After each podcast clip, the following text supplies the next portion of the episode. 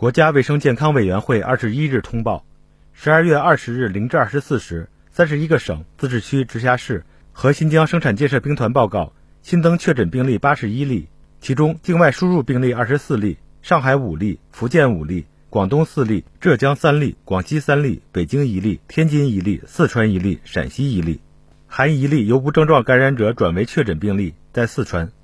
本土病例五十七例，陕西四十三例。其中，西安市四十二例，咸阳市一例，浙江八例，均在绍兴市；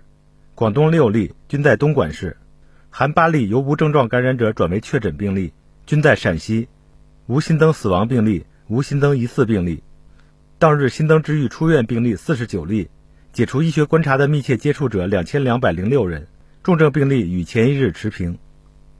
境外输入现有确诊病例六百三十二例，其中重症病例四例。现有疑似病例一例，累计确诊病例一万零七百一十二例，累计治愈出院病例一万零八十例，无死亡病例。截至十二月二十日二十四时，据三十一个省、自治区、直辖市和新疆生产建设兵团报告，现有确诊病例一千七百六十八例，其中重症病例五例，累计治愈出院病例九万四千零六十三例，累计死亡病例四千六百三十六例，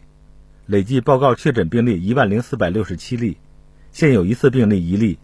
累计追踪到密切接触者一百三十八万九千五百二十四人，